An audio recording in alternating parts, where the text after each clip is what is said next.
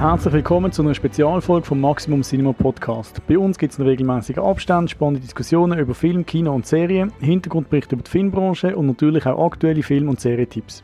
In der heutigen Folge sitzen wir mit unseren Freunden von outnow.ch zusammen und lernen unsere Lieblingsfilme vom Zürich Filmfestival 2021 Revue passieren. Das ist der zweite Teil von einer Doppelfolge. Die erste Hälfte kann man beim Outcast hören, im Filmpodcast von outnow.ch. Der Podcast wird präsentiert von der Allianz, wo wie mir auch eine große Leidenschaft fürs Kino pflegt. Mut heisst einmal die Hauptrolle abgeben, zurücklehnen und genießen. Mein Name ist Daniel Frischknecht und mit mir vor dem Mikrofon sitzen heute Nicola Natter. Grüezi wohl. Der Christoph Schelb. Tachchen. Der Ellen Mattli. Hallo. Und ich. Ja, bevor wir loslegen, äh, Nicola und Chris, erzählt mal kurz, ähm, was ihr so mit dem Outcast treibt. Es gibt schon ein bisschen länger als uns. Ja. Und intensiver.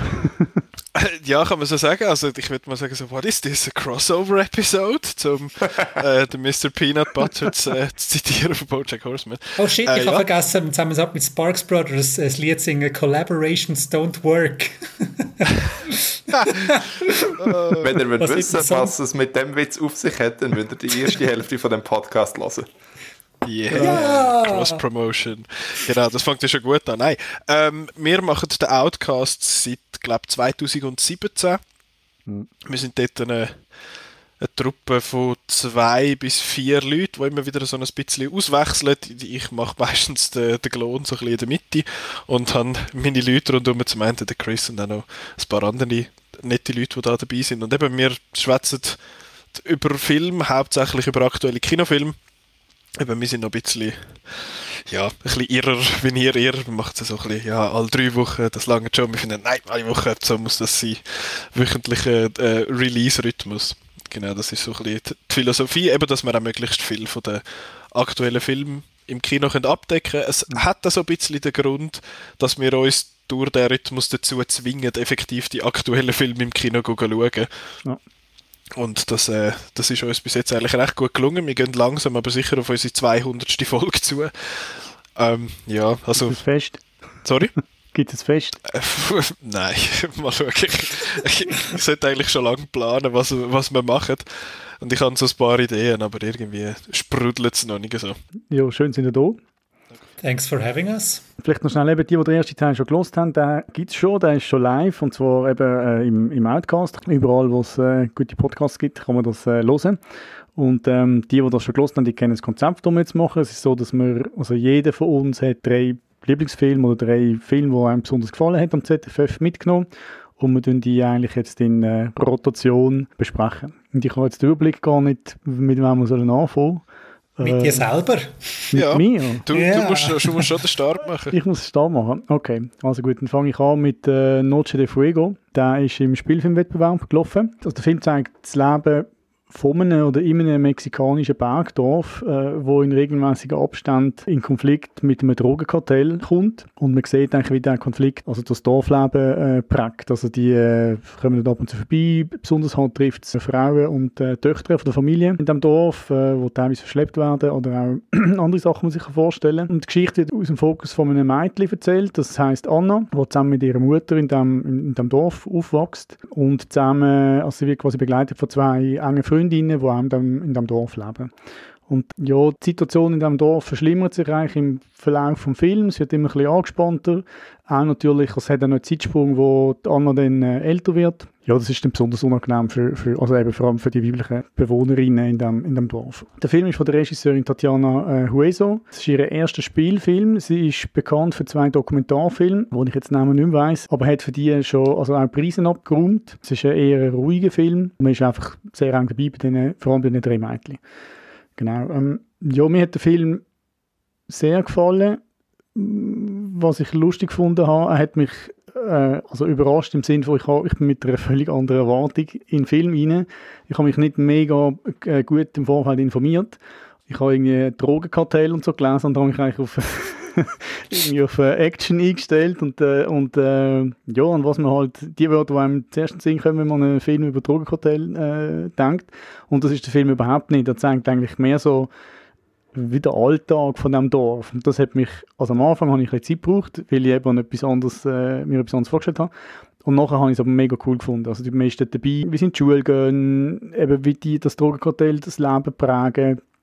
Ähm, und das ist sehr äh, cool erzählt. Und die drei Hauptdarstellerinnen und vor allem die Hauptdarstellerin, die, die Anna, die spielt mega. Mir gefällt auch, dass der Film, ich würde sagen, glaube fast ausschließlich aus der Optik von Frauen erzählt wird. Also Männer kommen fast nicht vor. Also vielleicht mal eben so eine Drogenkartellbesuch, aber sonst sind es eigentlich auch in dem Dorf Frauen, die den Ton geben oder wo halt auch dort äh, in, in, der Rolle sind. Es ist auch ein trauriger, bewegender Film. Äh, wenn er fertig ist, er hat bei mir sehr nachgehalten. Das habe ich cool gefunden. Streckenweise ist er mir, also er ist sehr ruhig, aber es hat mich am Schluss nicht gestört, weil es eben, wenn, ja, es ist einer, der nachholt das hat mir, das hat mir, hat mir gefallen, hat mich recht bewegt. Hat jemand anders den Film auch gesehen? Chris, hebt die Hand. Ich heb die Hand. Erzähl mal, wie es dir geht. Ja, mir ist er ein bisschen zu ziellos gewesen. Ähm, mhm. Zwischendurch am Anfang natürlich äh, super spannend, also die Mutter versteckt gerade mal in das Kind, buddelt es mal ein, um einfach zu zeigen, hey, das ist der Ablauf, falls jetzt die mit dem Auto würden kommen. Und dort bin ich eigentlich voll dabei gewesen. Aber dann ist es für mich ein bisschen zu viel Repetition, der ganze Film durch. Also du hast äh, mhm. gewisse Szenen sind doppelt und dreifach vorkommen, also Lehrer, die kommen und Schule, wieder gehen ja. und halt eben auch immer wieder der, das Zusammenleben von diesen Freundinnen. Zwischendurch habe ich an das Florida Project denken, weil es ist halt auch wieder drei Aha. junge Frauen, die ähm, halt eben für alles wird aus ihrer Sicht erzählt und für sie ist mhm. das, ja, ist Normalität, ist halt einfach so und wir machen das Beste daraus. Ich hätte, ich hätte einfach noch ein gerne mehr gefühlt in dem Film. Das ist so ein bisschen mein, mein Hauptproblem.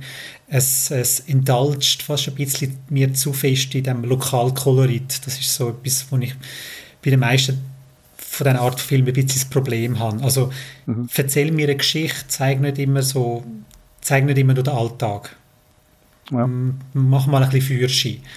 Visuell mega eindrücklich. Also du hast äh, White Shots, wo du siehst, wie sie äh, etwas wegsprengt. Das ja, sind wunderbar. Rieswerk, ja. ja genau, ja. ja. Mega, mega eindrücklich. Und eben, wo dann die Autos kommen, bin ich dann auch wieder, wieder voll dabei gewesen. Schlussendlich dann aber für mich dann nur ein gut, weil ich hätte dann schlussendlich ja, mehr Spannung gerne gehabt in dem Film. Aber mhm. ähm, ich lade dir die Freude natürlich. Ähm, Dankeschön. die nehme ich dir nicht weg. Ja, ich, für mein Cup of Tea ist es jetzt nicht gewesen. Okay. Aber eben, ich, ich, ich, verstehe, ich verstehe das. Eben, wenn man, ich, ich nehme an, irgendwann nach einer Zeit bist du auch drin in dieser Welt, oder?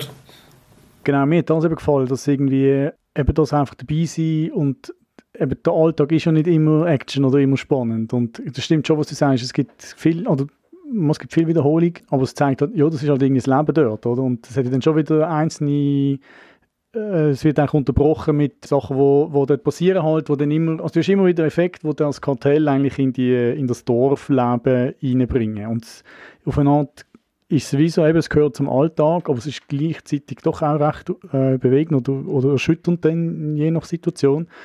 Und mir hat das irgendwie gefallen, eben, dass nicht so das klischierte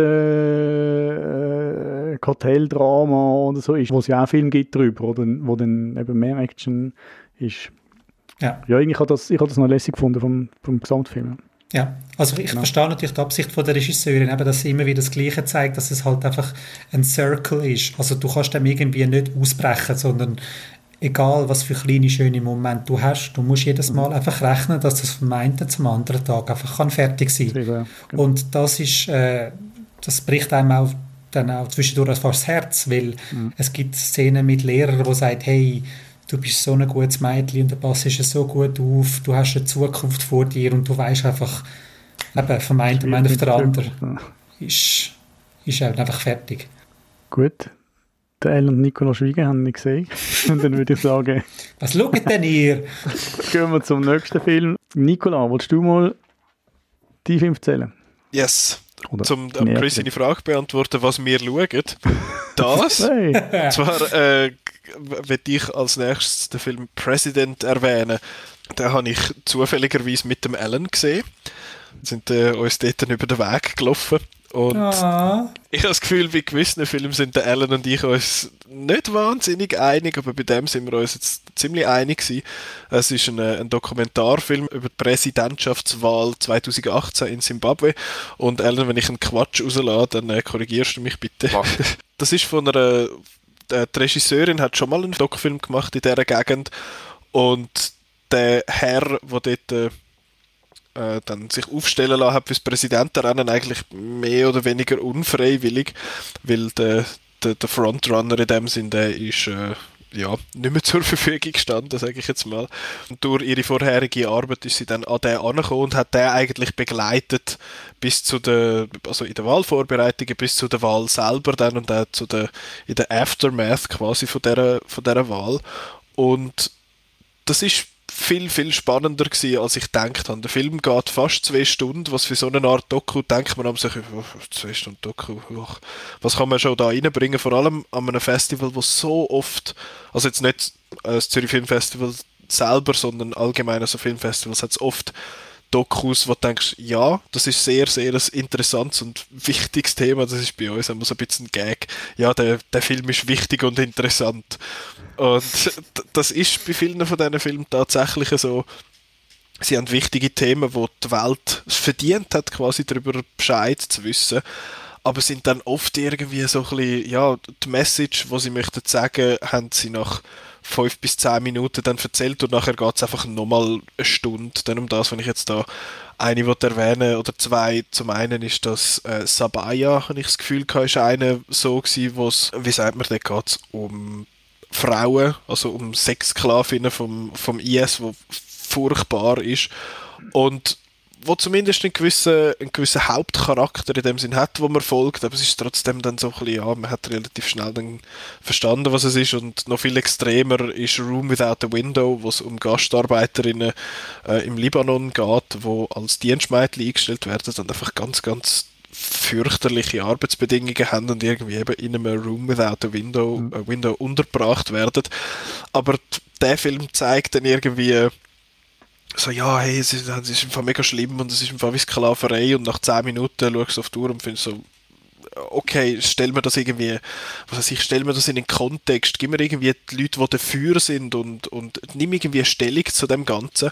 Aber ich selber hat es irgendwie auch viel, wo äh, so unkommentiert stark wird. Und ich finde, President macht das viel, viel besser weil President folgt eben dem Präsidentschaftskandidat mehr oder weniger auf, auf Schritt und Tritt. Es hat so eine Phase, wo er dann so ein bisschen äh, in, in den Hintergrund geratet. Das ist aber, das ist aber dann verständlich erklärt im Film, sage ich jetzt mal. Und es ist wirklich einfach, finde ich, extrem spannend, wie das, wie das Ganze inszeniert ist. Es ist fast schon ein bisschen thrillerhaft in dem Sinn. Und vor allem, ich habe nicht gewusst, wie die Wahl ausgeht. Mhm. Ich habe eine, eine, Vermutung gehabt, aber ich habe, äh, ich habe gedacht, ja, es könnte in beide Richtungen gehen in dem Sinn. Das ist jetzt, und da hat sich meine Ignoranz in dem Sinn ausgezahlt dass ich den Film wirklich als Thriller wahrnehmen konnte und wie es dann schlussendlich ausgeht, ist ja, das sage ich nicht, weil für die, die das, die das vielleicht auch nicht wissen, aber ich finde ihn extrem sehenswert, weil er, weil er so nah dran ist und weil er einfach auch die, die Verzweiflung zeigt, die die haben, weil sie eben nach, nach Strich und Faden einfach daran gehindert zu werden, effektiv dann die Wahl zu gewinnen. Und eben, es ist der Robert Mugabe, der dort fast 40 Jahre lang äh, an der Macht war, der hat dann dort auch ein gewisses, äh, ja, gewisse Strukturen hinterlassen, wo dann je nachdem von der einen Seite auch einfach ausgenutzt werden. Und ich habe das wirklich wahnsinnig einen spannenden Film gefunden. Und ich weiß jetzt nicht, Ellen, dir das, ist das dir, glaube ich, noch ähnlich gegangen, oder? Ja, mir ist definitiv ähnlich gegangen. Also, eben, du hast gesagt, der Film geht zwei Stunden. Und wenn dann nachher schon nach ja, gut einer Stunde oder so dann zur Title Card kommt, irgendwie so Tag von der Wahl oder was auch immer, dann ist auch so, ja, okay, aber was passiert denn nachher noch? Und eben, wie du sagst, äh, also, du jetzt so, gut, man kann es auf Wikipedia nachlesen, aber äh, wer nicht gespoilt werden, kann auch einfach President schauen. Nein, eben das Thrillerhafte, was du äh, beschrieben hast, das äh, habe ich absolut auch gesehen. Ich bin während dem Film manchmal so ein bisschen hin und her geschwankt, weil es fährt so recht äh, ja, so ein bisschen wie eine Hagiografie für den Nelson Chamisa an. Und ich bin sehr dankbar gewesen, dass der Film dann so ein bisschen davon, also Natürlich, er ist immer noch so der designierte Held, aber der Film ist äh, so ein bisschen von dem Personenkult weggegangen im Laufe der Laufzeit und es geht um, um etwas viel Grundlegenderes als wer spezifisch wird jetzt Präsident da, sondern mehr so ja, wie du sagst, Strukturen. Das ist ein Land, wo jetzt eben zum ersten Mal seit fast 40 Jahren wirklich äh, können versuchen, eine echte Demokratie aufzubauen und nachher geht es dann halt wirklich darum, ja, wie kannst du innerhalb von der Strukturen, die die Diktatur hinterlassen hat, eine Demokratie aufbauen? Oder geht es überhaupt, dass man kann verhindern kann, dass man nicht einfach wieder in die alten Strukturen, die alte Diktatur zurückgeht? Und von dort her ist der Nelson Chamisa dann auch eine sehr spannende Hauptfigur, weil er so sich selber so darstellt als so ein überzeugter Demokrat, der so sagt, nein, wir erheben uns nicht mit Waffen gegen die Diktatur, sondern wir gehen das auf dem diplomatischen, auf dem politischen und auf dem Grassroots-Level an. Und dass er dann einfach so wirklich so Kopf voran gegen die Granitwand von Korruption hertatscht und einfach immer und immer und immer wieder versucht und so ich will jetzt nicht sagen, dass man irgendwie sieht, dass bei ihm langsam so ein bisschen der Glauben an die Demokratie verloren geht, aber ich habe das Gefühl, das kann auf das Publikum so ein bisschen einfach so desillusionierend, aber auch wachrüttelnd wirken, wie fragil Demokratie kann sein, wenn halt die Institutionen nicht mitmachen. Und ich habe es von dem Standpunkt her besonders spannend gefunden, weil eben das ist etwas, wo man in so Filmen, das ist ein Kontext, wo man in so Filmen selten bekommt. Ich habe das noch interessant gefunden, eben das, was du sagst. Eben, er hat ja wie der äh, Filmemacher, war eine Filmemacherin, mhm. glaube ich, gell? Ja. Hat ja ihr die Möglichkeit gegeben, eben so mit, mit ihm mitzukommen und dass er sich eben schon auch ein bisschen inszeniert und bei seinen Rallyes und so mhm. ist es halber Rockstar-Tum, wo der sich da feiert, wo er da vor riesen Mengen ansteht und findet, yeah, ich bin äh, der geil Sieg und so. Und das ist, das hat trotzdem aber auch, dass es so ein bisschen inszeniert gewirkt hat, das Teil, hat es trotzdem auch beeindruckt, weil man hat, man hat gemerkt, der, der mag die Massen irgendwie mitreißen. Mhm. Und das habe ich sehr schön gefunden, ehrlich zum sehen. Ich, ich weiß einfach nicht, ich finde das immer sehr, sehr interessant in Filmen mit Sprachen, wo teilweise ganze Sätze in Englisch sind und nachher kommt aber wieder die Lokalsprache mhm. irgendwie drin und so. Das finde ich immer mega interessant. Das passiert ja, wenn man irgendwie jetzt einen, einen, einen philippinischen Film schaut, hat es ja mega viel Spanisch drin. Mhm. Und jetzt da jetzt viel Englisch und ich, ich weiß, ich sollte nicht lachen über das, aber jedes Mal, wenn der, der Gegner quasi gesagt hat, einerseits hat er immer gefunden, we want fair und free und er hat aber immer das Wort peaceful gesagt mhm. und bei ihm ist dann halt immer pissyful gewesen. Das ist mir das dann, ja. Und ich habe das immer ein bisschen lustig gefunden und das, das Lustige, das Lachen ist mir dann vor allem am Schluss ein bisschen im, mm. im, im Hals stecken geblieben. Aber ja, das ist ein, ja, das, ein interessanter Teil für mich. Ne? Ja, das Code-Switching und die äh, verkrusteten, äh, korrupten Strukturen brought to you by the power of colonialism. Genau. Ja, aber dann habe ich von, ich habe von President jetzt eigentlich alles, alles können loswerden. Ich finde es sehr, man hat es glaube ich rausgehört, wir finden es beide sehr eine empfehlenswerte ja, Dokumentation. Definitiv. Mhm. Weißt du schon, wo man da schauen kann? Also im Kino vermutlich nicht, oder? Ich habe das Gefühl, er ist, ja, zwar er hat, er ist jetzt schon langsam so ein bisschen am Ende von seinem Festival-Run, also wenn Verleiher interessiert wären, dann wäre jetzt langsam Zeit und sonst wahrscheinlich irgendwann mal VOD. Das ist dann so einer, der früher oder später auf Filmingo dann landet genau, ja. zu sehen wird. Ja, genau. Ja, dann würde ich sagen, kommen wir zum nächsten Film. Wolltest du mal erzählen, Ellen, was bei dir als nächstes auf der Liste ja. steht? Das wäre ein Special Screening von äh, Memoria vom Apichatpong Verasetakul, ähm, äh, Chris seine Intimfeind. Aber hey, du hast mir auf Letterboxd zweieinhalb Sterne gegeben. Das ist mega viel für dich. ich sag dir dann nachher auch wieso, aber ähm, ich überlasse die Bühne zuerst dir. okay, also Verasetta cool. Wer ihn kennt, weiß, was man muss erwarten. Für die, die ihn nicht kennen, er ist ein thailändischer Regisseur. Er ist so quasi der Großmeister vom Slow Cinema, also lange Einstellungen, wenig Kamerabewegung, sehr wenig Handlung. Mein Film. das ist äh, erst der zweite Langspielfilm, den ich von ihm gesehen habe. Der andere ist äh, seine Palm d'Or-Gewinner, der Uncle Boone Me Who Can Recall His Past Lives. Aber den habe ich jetzt seit zehn Jahren nicht mehr gesehen, also gilt er für mich eigentlich nicht als ich habe gesehen. Also for all intents and purposes, das ist das erste Mal, dass ich wirklich bewusst wäre, dass ich einen coolen Film geschaut habe. Ich habe mich auch entsprechend vorbereitet, weil man äh, bei Festivals ja auch sehr oft müde wird, gerade bei eher langsamen Filmen. Also ich habe an diesem Tag nur einen anderen Film geschaut. Ich habe extra gegoogelt, was man muss essen, wenn man äh, nicht äh, Suppenkoma haben Und was muss man? Äh, eine Frucht. Ah, ich habe es gar nicht gegoogelt. Eine Kollegin von mir, die sich mit Ernährung auskennt, hat mir den, den Tipp gegeben, dass ich sie hier unter den Bus schmeiße. Also, eine Frucht, gesunde Fett, aka Nüsse und Fried Rice mit Gemüse. Hat funktioniert. Okay. Und ja, also der Film spielt in Kolumbien, handelt von einer britischen Botanikerin, gespielt von der, äh, Tilda Swinton wo, wie ein Letterboxd Review sehr schön gesagt hat, Arthouse-Regisseure sammelt wie Pokémon in Pokémon Go. Und sie wird von einem mysteriösen Knall in der Nacht aufgewacht und der Knall verfolgt sie ja eigentlich ab dann nicht konstant, aber sie hört ihn immer wieder und niemand anders hört ihn. Und sie versucht im Laufe des Films eigentlich herauszufinden, woher der Knall stammt und äh, was es mit dem auf sich hat und wieso sie andauernd um Schlaf gebracht wird. Und ich habe, außer dass es um einen Knall geht und Tilda Swinton mitspielt, habe ich nichts gewusst über den Film, inhaltlich. Und ich habe es sehr spannend gefunden, wie der Film das löst, wie er gerade auf der Geräuschkulisse sehr viel rausholt aus seiner minimalistischen Erzählung und wie er mir dann eigentlich so wie eine, wie soll ich sagen, es ist halt, es tönt dann halt immer recht prätentiös, aber ich muss wirklich sagen, dass der Film mich sehr berührt hat, weil er äh, aus meiner Sicht versucht, so ein bisschen das Unmögliche oder das Un Beschreibliche irgendwie fassbar zu machen. Und ich weiß nicht, ob das hundertprozentig gelingt, aber ich bin sehr fasziniert gewesen, wie das der Film, ja, so halt so Sachen wie, wir haben ja allerdings, wir haben ja das wissenschaftliche Verständnis, dass irgendwie alles, was auf irgendein Atom einwirkt oder was auch immer hinterlässt, auf irgendeiner Ebene irgendeine äh, Spur.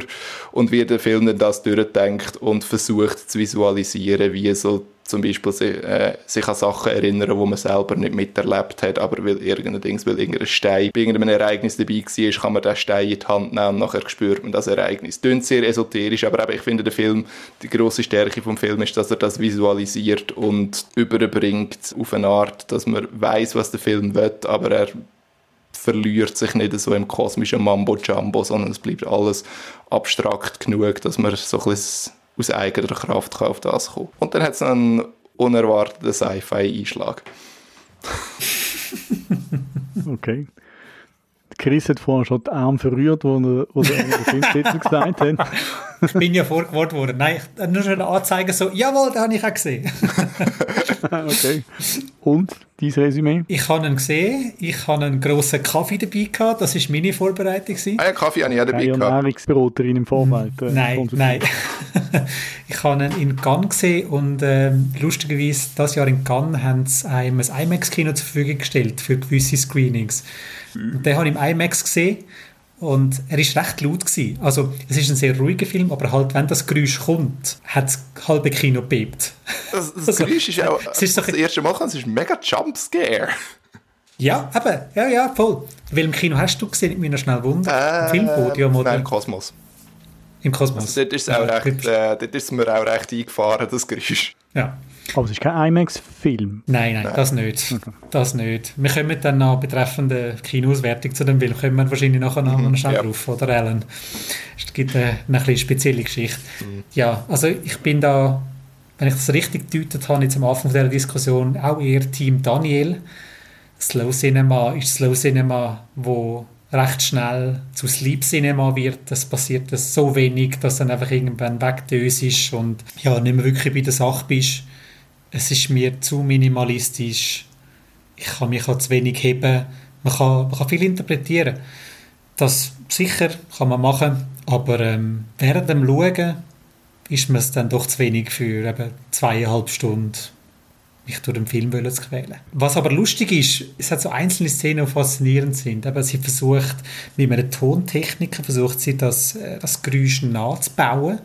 Das finde ich als Filminteressierter sehr interessant. Mhm ähm, sehr lustig ist, wo Tilda Swinton einmal als Antenne bezeichnet wird, was recht lustig ist, wenn man die Körpergröße von der Swinton Das ist mir gar nicht aufgefallen, aber ja, stimmt.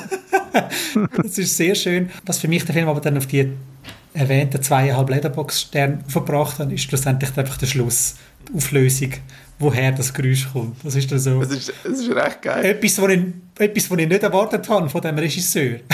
also, okay, Sure. nein, ich will es nicht spoilern. Das nein, wirklich nein, so. nicht. Okay, okay, sure. Makes sense. es gibt ja ein Buch über den Film. Äh, ich habe ähm, ich ha das Buch Und ich bin, nachdem ich den Film gesehen habe, also es ist so ein, äh, so ein Production Diary, wo es halt auch noch so, so Scrapbook-mäßig so Seiten aus dem Dreibuch drin Und ich bin natürlich sofort, wo ich heimgekommen bin, nach dem Film dort nachschauen, eben über das Ende und ob dort noch irgendwie im Dreibuch etwas, keine Ahnung, ob das noch irgendwie äh, so ein bisschen wenn ich gesagt habe, mit esoterischem Mambo Jumbo oder so aufgebauscht wird. Aber nein, es ist einfach straight up, wird gesagt, ja, es ist das und nicht irgendwie, ja, und das bedeutet dieses und jenes, sondern es ist einfach so, okay, mal das probiert. Was auch immer das wird sein. Und jetzt müsst ihr den Film sehen und jetzt. Äh, es tut jetzt genug Spannung auf. Ja, aber jetzt, jetzt kommt aber das Problem von der Kinoauswertung von dem Film.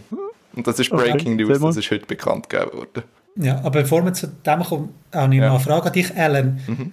Du hast ja vorher gesagt, aber du kannst interpretieren und all das Zeug. Mhm. Verliert der Film dann aber durch die Auflösung für dich ein bisschen oder sagst, hm, nein, ich kann zwei Stunden lang habe ich Sachen interpretieren? Das ist eine gute Frage. Äh, ich weiß nicht, ob der Film für mich durch die Auflösung gewinnt, aber ich glaube auch nicht, dass er durch die verliert, weil ich glaube, das, was ich im Film innen sehe, das wird nicht kaputt gemacht, zerstört oder aufgehoben durch die Auflösung. Ich glaube, die Auflösung ist auch mehr so ein kleines, ähm, mehr so eine Illustration von dem, was ich im Film gesehen habe. Ich würde jetzt nicht sagen, es ist die stimmigste Illustration, aber allein schon für den Okay, so this happened Moment ist es eigentlich definitiv schon wert gewesen. Es ist jetzt nicht mein aller, aller Lieblingsfilm vom Jahr und er ist nicht einmal in meiner ZFF Top 3 gewesen. Ich einfach dich damit nerven, darum habe ich ihn reingenommen. Wie viel Sterne hat er denn bei dir, Ellen? Äh, also ich gebe ja nur noch ganze Sterne, darum vier.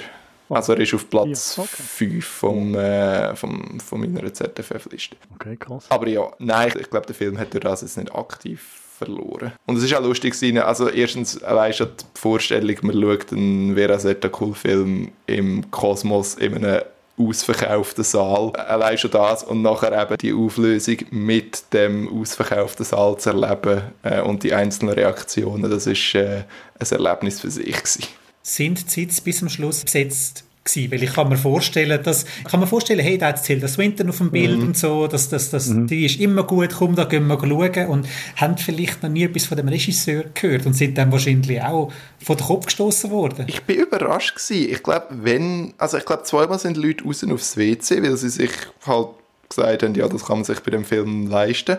Aber ich glaube, ja, ja. Es gibt eine Szene, wo einfach einer fünf Minuten lang im Gras liegt und da passiert nichts nichts. Also sie könnten von mir aus irgendwie wie bei der Pause in der Kita oben dran Zeit einblenden. In fünf Minuten passiert wieder etwas. In fünf Minuten geht es wieder weiter. ich bin nur schon hässlich ab dieser Beschreibung. Auch das ist, äh, ist, ist, im Dreibuch vermerkt. Jetzt steht ein e- extra Long Take, two and a half minutes.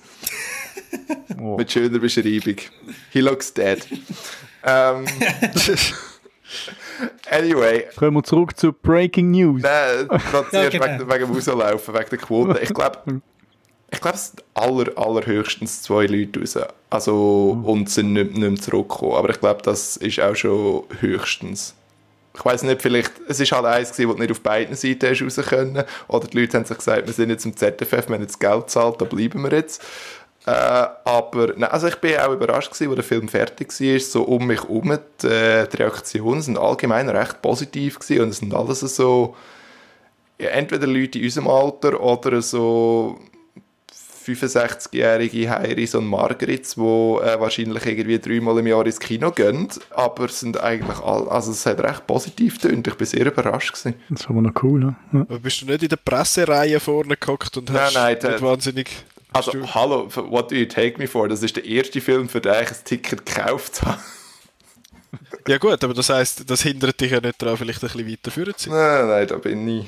Da, da, da bin ich definitiv in einer Reihe gesessen, wo ich nicht haben müssen aufschauen, zwei Stunden und 15 Minuten lang. Fair enough. also ja, Breaking News. Äh, was du, soll ich? Äh, du bist näher am Film, darum erzähl doch du. Perfekt. Äh, ja, also viel gibt es eigentlich nicht zu sagen. Heute, wo wir das aufnehmen und der Film, glaube ich, äh, äh, New York gelaufen ist am Festival, ist bekannt worden, dass die Kinoauswertung von dem Film eher speziell wird sein und dass der Film Slow Cinema entsprechend eine sehr entschleunigte Kinoauswertung hat in Form von einer Roadshow, dass der Film einfach immer eine Woche in einer Stadt in einem Kino läuft und nachher zieht er in die nächste Stadt. Und Volksversprechendes Konzept. Das ist es, äh, ja gut, ich meine, der Film wird kein Kassenschlager, also von dort her. Mhm. Und der Regisseur ein gross genug Name, dass er dann in jeder Stadt halt oh, meinst, die Leute wird anziehen. Ja. Okay. Äh, was natürlich... Äh, was ist, wenn das Margretli und der Heidi gerade in dieser Woche in der Ferien sind? Eben. Und gerade in den USA, da können sie locker mal 200 Kilometer fahren. Aber das ist in der Schweiz also, Das ist in den USA so, aber sie haben aber sie gefunden, okay. das wäre ihre weltweite Strategie. Strategie. Aber okay.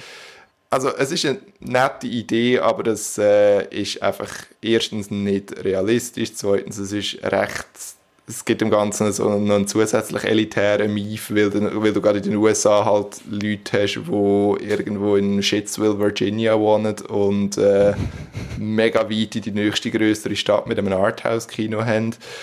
Und ich kann mir auch vorstellen, also der Film ist der offizielle Oscar-Beitrag für Best International Film von Kolumbien.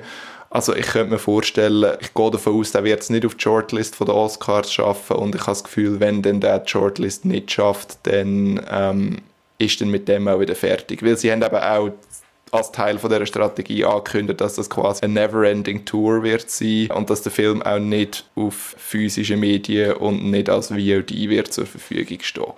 Aber eben, ich habe das Gefühl, die ziehen das aller, allerhöchstens vier Monate Eine Woche durch. Äh, die zieht das vier Monate durch und wenn überhaupt. Und äh, nachher kann man sich dann da irgendwann Ende 2022 in der Criterion Collection Box vom Mapita John Vera Zeta Cool sein äh, Gesamtwerk kann man dann da dort auch kaufen, habe ich das Gefühl. Also im Moment ist das glaube ich so ein bisschen Liesligs Arthouse Säbelrasseln das besteht dann das Risiko, dass er dann in die Schweiz kommt und nachher läuft er eine Woche lang im Arthouse Utto. genau. Und dann, äh, dann so, ah, help. ja, wir werden das sehen. Und vor allem, wenn jetzt der ja für die Oscars soll ins Rennen gehen, wie machen denn das die ganzen Heinzes und Margarits von der, von der Academy, wo ja, oh, shit. Einfach okay, ich müsste eigentlich, ah, ja. ich müsste eigentlich dafür sein, dass der Film Oscar-Material ist, weil da ich Mitglied bei der Online Film Critics Society bin, bekomme ich auch Screeners von Filmen, die nicht physisch verfügbar sind. Also ich bekomme jedes Jahr ein, ein riesen Päckchen von Netflix, wo die ganzen DVDs drin sind. Yes, do it. Das heisst, du kannst... Ich meine, für diesen Film kriegst du einfach ein Kinobillett, das in der richtigen Woche kannst du... Nein, nein, weißt du, für, Dings, für, äh, für Kritiker gibt es andere Regeln. Wird alles gemacht, okay, okay. Nein, du musst dann irgendwie auf, äh, auf Helsinki reisen, um den Film dort zu schauen, weil das einzige europäische Screening wird. Ich habe ja schon gesehen, also für mich ist easy. Wollen wir zum nächsten Film? Ja, mein letzter Film auf der Liste ist Spencer. Spencer erzählt die Geschichte von drei Weihnachtstagen, und zwar von drei speziellen Weihnachtstagen im Dezember 1991, wo die britische Königsfamilie während drei Tagen auf ihrem Anwesen in Sandringham in Norfolk äh, Weihnachten feiert. Und speziell an der Feier ist, äh, dass die Lady Diana im, im Fokus steht vom Film. Sie gibt dem Film auch den Namen, also Spencer ist ihr Jugendname. Und äh, Lady Diana wird gespielt von der Kristen Stewart. Man sagt, die Rolle wird ihre, ihre erste Oscar-Nomination äh, einbringen. Ich glaube zu Recht. Ja. Der Film von Pablo Larraín, wo man vermutlich am ehesten von seinem Film Jackie äh, kennt oder allenfalls noch von No.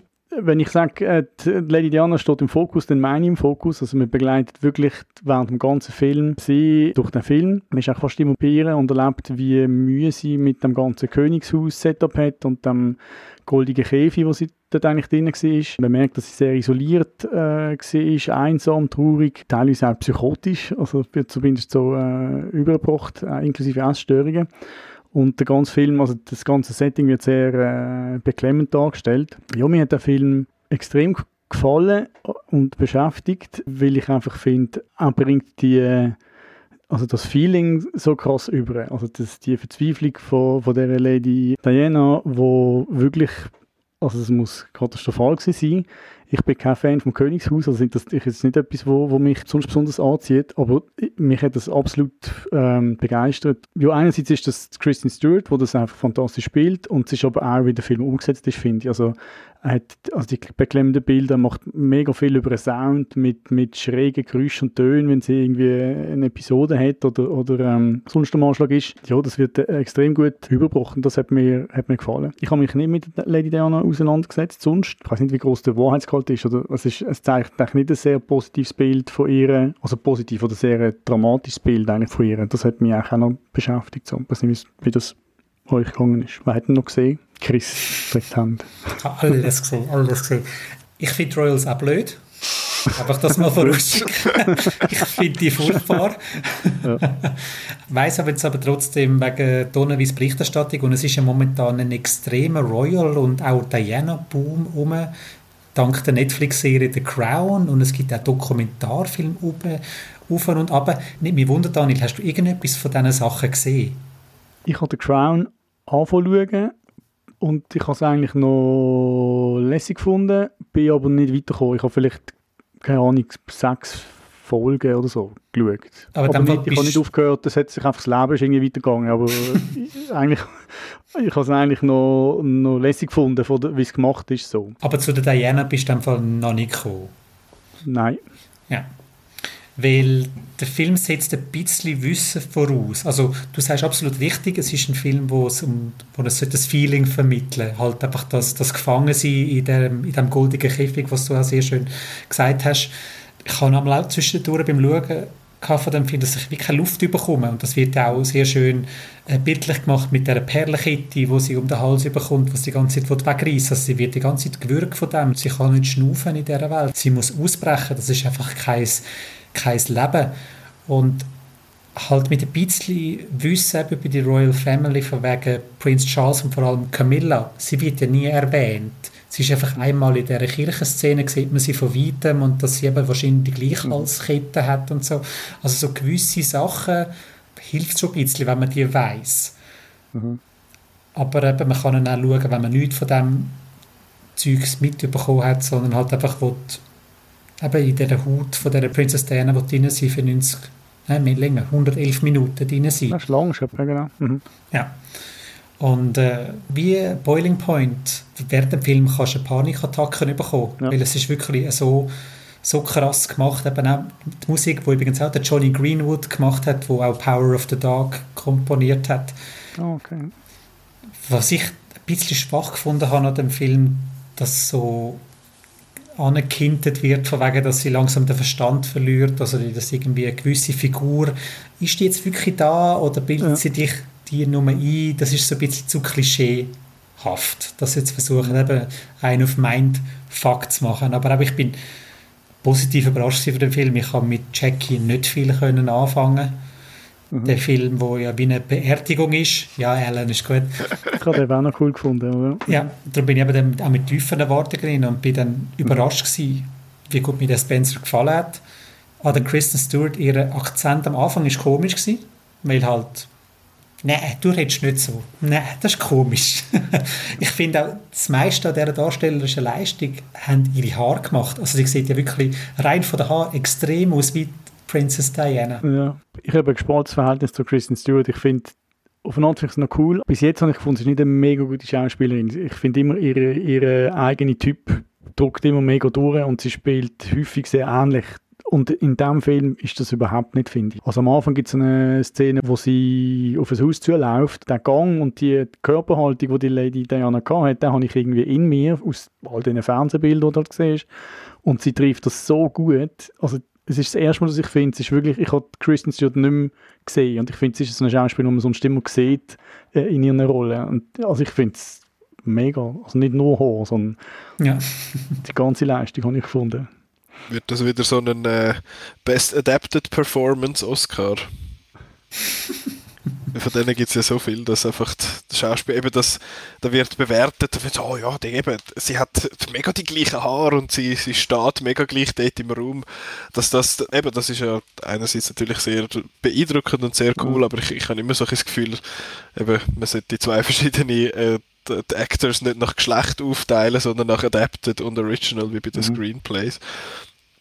Ähm, aber ist das so ein bisschen in dem Fall, wird da damit gerechnet, dass sie dass sie also der wird oder zumindest also, nominiert. Ja, ich denke, also man sagt, oder man, man sagt, dies, ich habe gelesen, dass man sagt, dass, sie, äh, dass, es könnte äh, no, äh, nominiert geben von der Rolle her. Also ich finde schon, es ist sehr, äh, ich meine, sie, sie muss den Film tragen, weil die Kamera ist nonstop bei ihr während der ganzen Zeit. Es gibt paar wenige Szenen, glaube wo, wo nicht mit ihr sind. Sie muss ja auch das, das Feeling überbringen, nebst ähm, Setting und Kamera und Bild und Ton und so, ist es schon sie, die das sehr äh, überzeugend anbringt, finde ich. Also mir hat es recht äh, beeindruckt. Das mit Adapted Performance, äh, da kommt mir einfach der andere Diana-Film mit Sinn vom, äh, vom Hirschspiegel, wo einer von meinen Lieblings-Trailer-Reveals ever, äh, ever ist, wo sie so halt so Naomi Watts als ja. äh, Diana aufbaut. Am Schluss hast du den Reveal, wo, so, wo im Trailer so gemacht ist, so, ah, und jetzt sehen wir Diana, weil eben, es ist so unglaublich, wie, das ist einfach Diana auf der Leinwand. Es ist einfach so, du siehst überhaupt nicht aus wie Diana, du siehst aus wie Naomi Watts, what the fuck? oh no. Das ist bis heute einer meiner Lieblingsschlechten Trailer ever. Sorry, Daniel, du hast etwas mit Substanz sagen. Das kann nicht viel Substanz sein, weil ich es vergessen. Ah, nein, also ich kann nur sagen, ich habe äh, an Black Swan müssen denken, weil Black Swan hat auch so die, also für mich die Intensität gehabt. Also das ist halt die Balletttänzerin, die aber auch so noch am Wahn äh, ist und halt und sehr intensiv. Das ist mir amigs noch in den Sinn gekommen, also während ich den Film geschaut habe. Ja, macht Sinn, macht Sinn, ja. Ich weiß jetzt gar nicht, der Spencer kommt in die Kinos am Im Januar.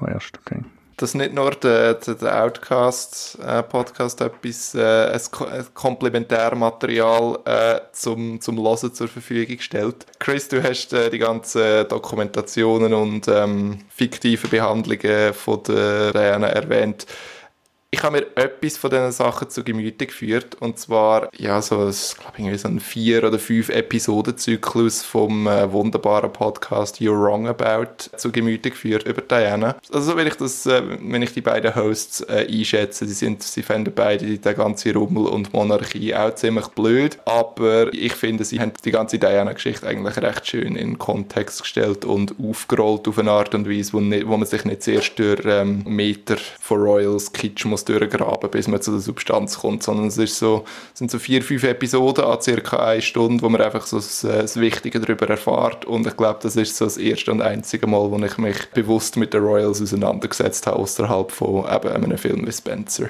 Ja. Also, dass, wenn jemand so einen relativ übersichtlichen Primer will und nicht die, alle Staffeln der Crown will schauen, You're Wrong About über Diana, kann ich sehr empfehlen.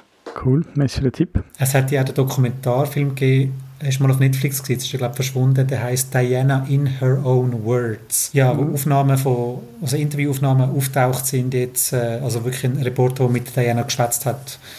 Und jetzt kommen, sie haben hat dann aus dem Material eben einen Dokumentarfilm gemacht, wo du wirklich sie hörst, wie sie die Situationen schildert und es ist, es passt sehr gut mit Spencer zusammen. Also wenn man die kann ein Doppelfeature machen, unbedingt, okay. unbedingt. Cool. Ja, man hat jetzt noch ein paar Monate Zeit, um sich vorzubereiten. Hat die Schweizer genau. Illustrierte kann man noch abonnieren. Man kann auf Netflix noch das Diana Musical schauen. okay. Wollt man das aber? Mit genug Intus. Diana Musical besprechen wir in der nächsten Folge vom Podcast. ja, Nicola, du hast auch noch einen Film auf der Liste? Yes.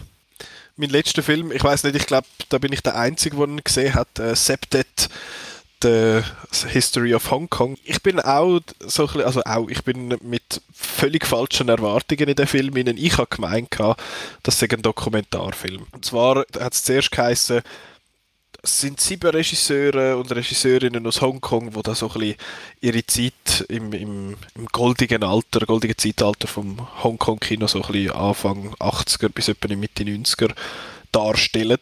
Und ich habe irgendwie damit gerechnet, dass das in Form von Dokumentarfilm oder so wird sein, aber das sind in dem Sinne einfach sieben Kurzgeschichten, die aus irgendeinem Grund ein nostalgisches Gefühl bei diesen FilmemacherInnen äh, ausgelöst hat. Es hat sehr bekannte Leute bei Mein Eyecatcher ist der Sammo Hung wo man vielleicht kennt, wenn man sich so ein bisschen mit der Jackie Chan Filmografie auseinandersetzt. Er hat mit dem Jackie Chan und dem Ya Buen zusammen sehr viel Film gemacht, jetzt mal in den so Ende 70er bis in die 80er rein. Und das ist für mich so ein bisschen der Eyecatcher gewesen. Die anderen, wo, wo sehr bekannt sind, ist der, der Johnny Toad zum Beispiel oder der Zui Hark hat auch noch einen Teil gemacht. Also sie hängen eigentlich nicht zusammen, die sieben Geschichten. Es sind einfach sieben unabhängige Kurzgeschichten. Und ich glaube, es ist bei mir da so ein bisschen der Festival-Effekt gewesen bei dem Film, weil ich hatte vorher zwei Filme gesehen, die ich recht schlecht gefunden habe.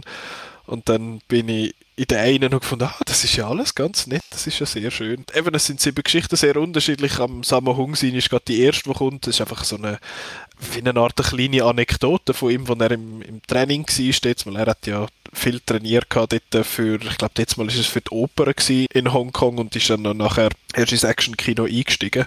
Und das ist noch witzig aber die zwei, wo, wo mir am besten gefallen haben, der eine ist von der Anhui wo ich einerseits toll finde, dass, die, dass, dass es den Namen Hui gibt. Das ist, finde ich sehr schön. Äh, und das ist wirklich, Bist du mit wenig zufrieden? He? Das ist wirklich ja, den Film genau. schauen, hast du mich auch gerade äh, gewundert gemacht. Genau, nein, es ist eine, dort geht es um eine Lehrerin, die einfach eine total gutherzige Lehrerin ist und ganz am Anfang sieht sie, wie ein kleiner Bub hat die Hose gemacht und sie läuft dann mit einer Pflanze zu einem, oder mit so einer Wasserflasche und lernt dann ein bisschen aus mit, oh nein, ich habe es über dich gelernt und wir müssen jetzt deine Hose wechseln. Und einfach halt so total gutmütig, aber sie hat ein, äh, ein Geheimnis in dem Sinn, was sie, was sie niemandem sagt. Und wie das dann aufgelöst wird, habe ich total schön gefunden. Und eben, es sind sieben Geschichten verteilt über nicht einmal zwei Stunden. Also es sind alle im Schnitt eine Viertelstunde. Der vom Samahung ist, glaube ich, ein bisschen kürzer. Dann gibt es solche, die ein bisschen länger sind. Und die Sepp hat mir sehr gut gefallen. Die ist einfach total herzig gewesen. Und dann hat es noch eine zweite. Und dort geht es um so einen, so einen alten Mann, der wo, wo Kung Fu macht seit, seit immer. Und dann kommt seine Enkelin zurück und wohnt bei ihm. Und er hat aber immer noch so das Bild von ihr, äh, dass sie noch das Mädchen ist und hat mega viele Plüschtierchen dort aufs Bett gelegt und gefunden, hey, das gefällt dir doch, das hast du doch früher immer lesen gefunden. Und sie findet, ja, aber ich bin jetzt ein, ein, Teenager und dann bringt sie halt McDonalds mit und findet, hey, Hamburger sind mega fein. Und er findet, ja, aber ich habe so Rice Cakes, die sind viel besser, du musst dich da gescheit ernähren. Und er tut dann so, als würde er fortrühren und fängt dann den in der, in der Küche aber an mampfen und findet, oh, das ist schon mega fein. Und halt so bisschen die, wie langsam aber sicher so ein die Amerikanisierung äh, bei Hongkong dann drin hineingekommen ist durch das, vor allem so bei der älteren Generation und das ist einfach auch so eine sehr äh, eine schöne, herzerwärmende Geschichte von zwei verschiedenen Generationen. Es hat sonst noch eben, es hat noch die anderen, aber die möchte ich jetzt nicht gross rausheben. Die ganz am Schluss ist vom Zui Hark und das ist, glaube ich, sonst auch ein bisschen ein Charakter, so mit dem, was er macht und das ist auch einfach total seltsam am Schluss. Also sind alle Geschichten vorab sind sehr grounded und so ein bisschen eben irgendwie wholesome auf eine Art oder sonst irgendwie schön und das ist einfach hure weird dann am, am Schluss und die selber für mich nicht so gut, ich, ich habe sie nicht so ganz verstanden und ich habe dann auch gelesen, dass es offenbar sehr fest auf Wortspiele im Chinesischen basiert, die einfach praktisch nicht übersetzbar sind. Schwierig. Und Gute Voraussetzung. genau, das, das, das, erklärt einiges. Aber ich finde, es ist sehr ein angenehmer Film, so, so auch zum Festival jetzt für mich ausklingen lassen. Das ist jetzt etwas, wo die lieben Zuhörerinnen und Zuhörer so nicht werden können erleben. Aber ähm, ich finde es ein, ein, total angenehmer Film, einfach auch mit so einem schönen, wie sagt man, so ein bisschen nostalgischen Blick auf, aufs Hongkong von der, von der 80er, eben dort, wo das, wo das halt völlig explodiert ist, auch weltweit. Und was auch noch ist, es hat die allerletzte Regiearbeit von Ringo Lam ist noch dort drin. Er ist ja vor nicht allzu langer Zeit gestorben. Und der Kurzfilm, den er da beigetragen hat, das ist seine allerletzte Regiearbeit gewesen. Die, die andere Geschichte, die ich cool gefunden habe, ist von Wu Ping Yuan, dass ich das auch noch gesagt habe. Aber ja, ich finde es eben, wie gesagt, sehr, sehr cool. Ich habe irgendwie immer so ein bisschen auf, wenn ich höre Sammelhung, finde ich, yeah, Schlägereien. Und das hat es jetzt da halt einmal ganz kurz und da habe ich ein bisschen Freude gehabt. Aber ich bin trotzdem sehr positiv überrascht gewesen, halt einfach rundum, weil ich, weil es einfach eine, schöne Sammlung von, von schönen Geschichten ist. Und ich weiß nicht, ob das allgemein im, im asiatischen Raum ist, aber im japanischen heißt das Wort nostalgisch. Wenn es nostalgisch ist, ist es immer so ein bisschen mit einer gewissen Trauer verbunden. Es ist so, ah, früher und ah, nostalgisch.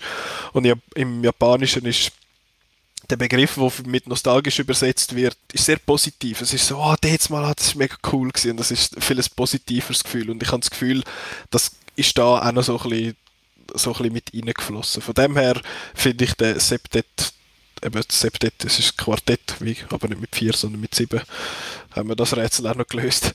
ähm, eigentlich wirklich ein, ein total angenehmer, schöner Film gefunden. Eben nicht alle sieben Geschichten sind gleich gut, aber mhm. äh, es, es haben alle etwas zum, zum Mitnehmen, finde ich sehr herzig. Ich gehe nicht davon aus, dass der irgendwie auch nur in die Nähe von einem Kino kommt.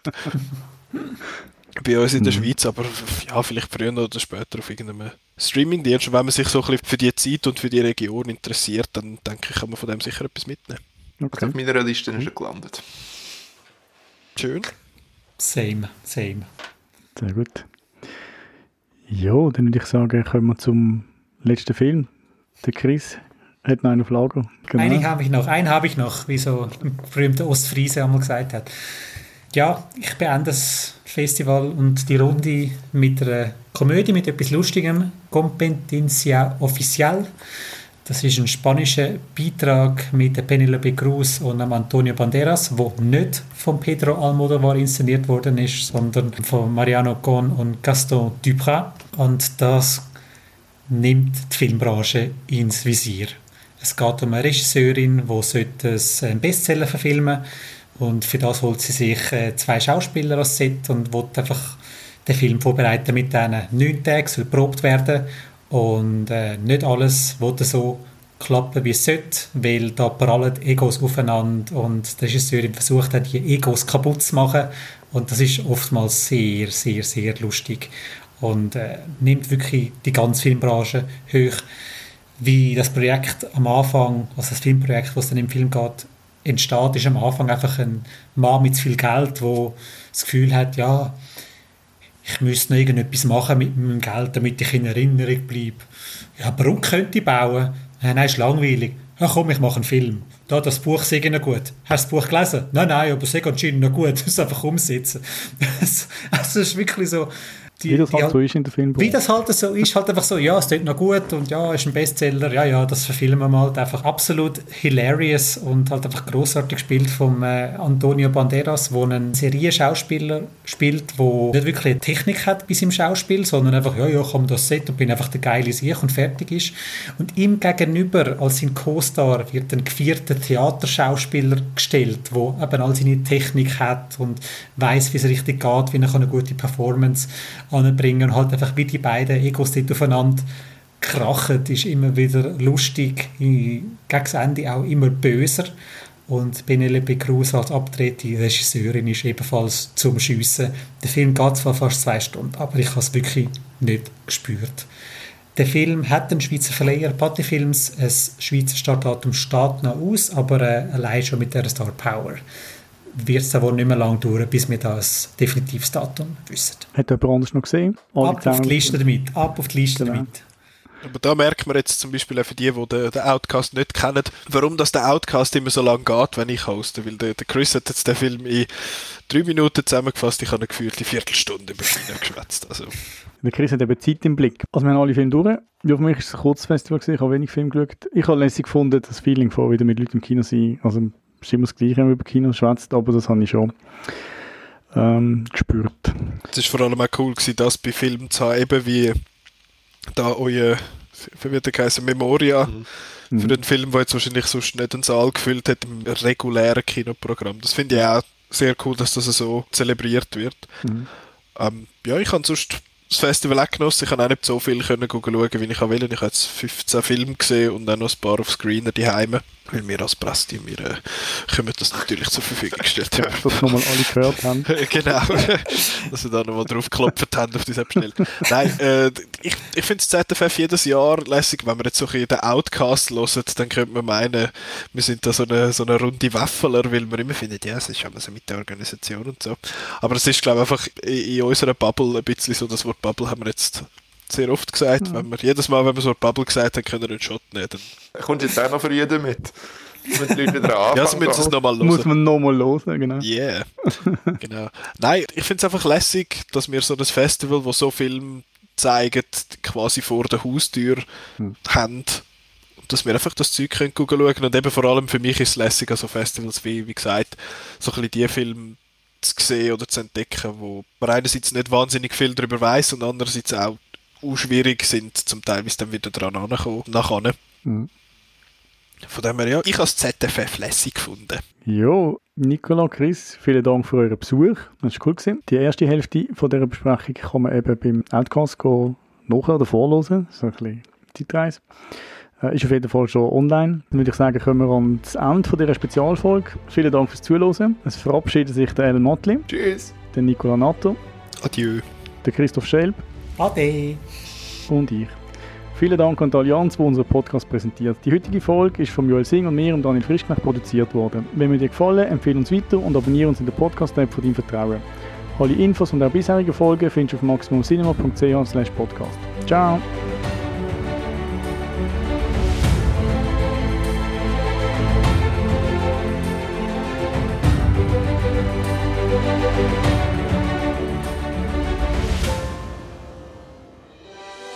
Finde es immer so schön, wie, wie, du sagst, wenn mir euch gefallen oder wenn mir dir gefallen.